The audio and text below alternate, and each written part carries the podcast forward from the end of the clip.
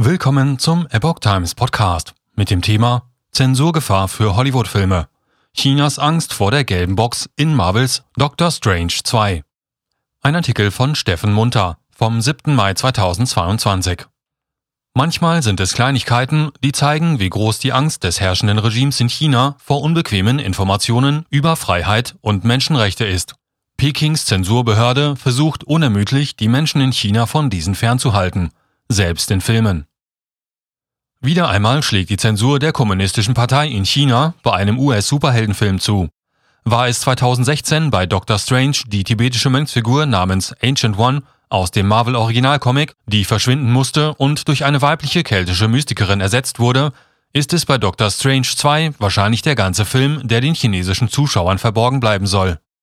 Der Stein des Anstoßes ist diesmal eine Zeitungsbox der chinesischsprachigen US-Ausgabe der Epoch Times, Da Ji Yuan, die einem Clip des neuen Marvel-Films Doctor Strange in the Multiverse of Madness kurz zu sehen ist. Diffuse Zensur schafft Selbstzensur. David Zhang von China Insider, einem Programm von Epoch TV, sprach mit dem langjährigen Hollywood-Manager und Filmproduzenten Chris Fenton. Der Autor von Feeding the Dragon, Inside the Trillion Dollar Dilemma Facing Hollywood, The NBA and American Business, erklärt dazu im Interview, die jüngste Entwicklung, dass The Epoch Times als einer der Hauptsteller des Films angesehen wird, wirft definitiv jede Chance über den Haufen, in diesen Markt einzudringen. Wie Fenton meinte, sei die Chance, dass der neue Film in China gezeigt werde, wahrscheinlich jetzt nicht mehr vorhanden. Allerdings wird wohl niemand den genauen Grund dafür erfahren. Fenton China lässt einen nie mit Sicherheit wissen, warum sie einen bestimmten Film verbieten. Das Regime bleibt mit Absicht vage und zweideutig. Laut Fenton sage Peking nie vollständig, warum es ein Unternehmen bestrafe. Vieles sei Spekulation. Und ehrlich gesagt schafft diese Spekulation ein breiteres Netz der Selbstzensur, weil man nie genau weiß, worauf sie wütend sind, erklärte der Filmemacher.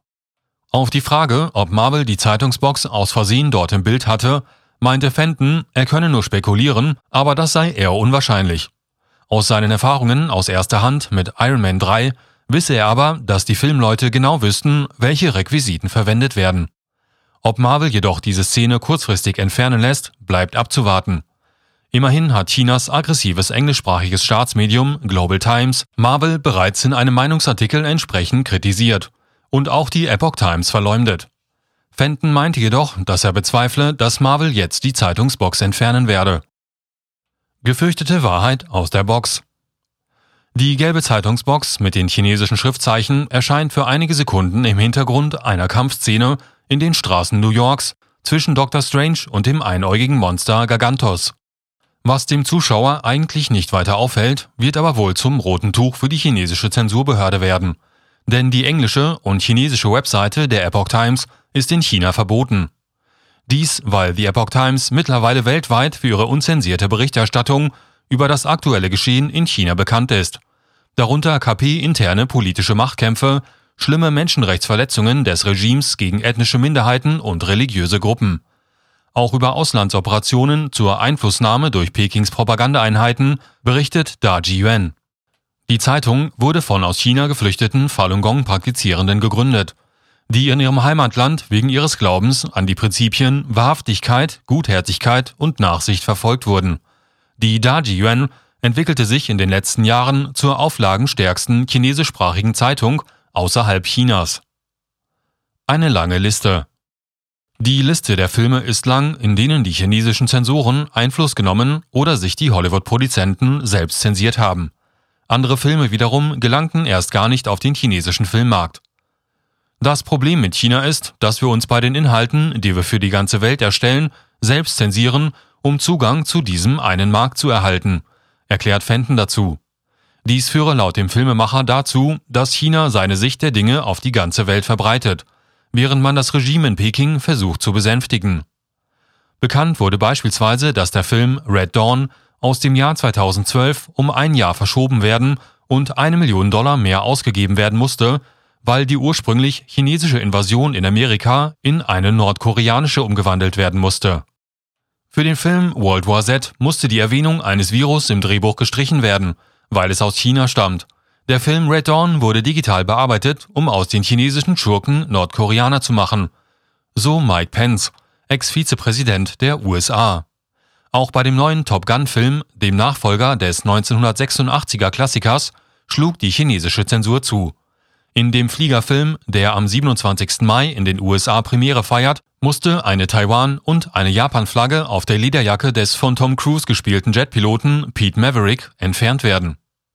Denken Sie einen Moment darüber nach, welche Botschaft vermittelt es, dass Maverick, eine amerikanische Ikone, offenbar Angst vor dem chinesischen Kommunisten hat. Das ist doch lächerlich. So Ted Cruz, Senator aus Texas. No Deal und stiller Protest. In dem Marvel-Film Spider-Man No Way Home vom Dezember 2021 wollte das KP-Regime eine Änderung bewirken. Die Einblendung der Freiheitsstatue am Ende des Films sollte entfernt werden. Als Sony Pictures nicht darauf einging, forderte Chinas Aufsichtsbehörde, dass die Freiheitsstatue zumindest minimiert werden soll, etwa durch Dimmen der Beleuchtung der Statue.